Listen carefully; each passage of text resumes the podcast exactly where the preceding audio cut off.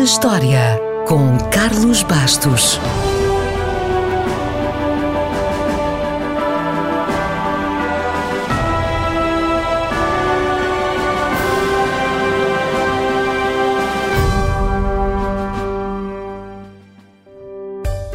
Parece mentira, mas é verdade. Foi a 1 de abril de 1976 que Steve Jobs fundou a Apple na garagem dos seus pais. Ele e alguns amigos, é bom não esquecer. Essa garagem é hoje reconhecida como local de interesse histórico pelas autoridades americanas. Por que se chama Apple? Bem, há quem defenda que Jobs se inspirou na Apple Records dos Beatles. Mas a teoria mais aceite diz que a empresa recebeu esse nome porque Jobs, um grande consumidor de peixe, legumes e muitas frutas, fazia visitas a quintas locais. E um dia, no regresso, achou que maçã era um nome divertido. Era um nome espirituoso, não intimidava. Aliás, no primeiro logotipo aparecia Isaac Newton debaixo de uma macieira. Seja consumidor ou não dos produtos da Apple, há que tirar o chapéu a Steve Jobs por aquilo que deu ao mundo. Dou-lhe só três exemplos.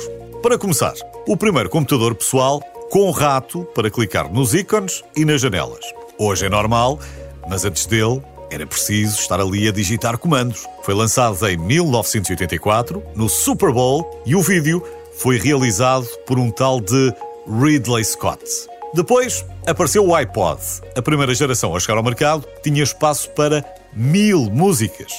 Antes, o melhor que tínhamos era o CD portátil, com 20 músicas. A seguir, apresentou ao mundo o iPhone, que misturava um telefone com um computador de bolso, máquina fotográfica, leitor de música e vídeo, acesso à internet, às redes sociais e, claro, tinha um ecrã sensível ao toque.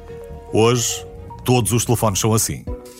A tecnologia e as boas ideias fizeram sempre parte da vida de Steve Jobs. Em 1986, comprou uma pequena empresa chamada Pixar por 8 milhões de dólares. E depois de ter apresentado ao mundo o Nemo, o Wally, o Faísca McQueen ou o Woody e o Buzz, entre muitos mais exemplos, vendeu a empresa à Disney 20 anos depois por mil vezes mais.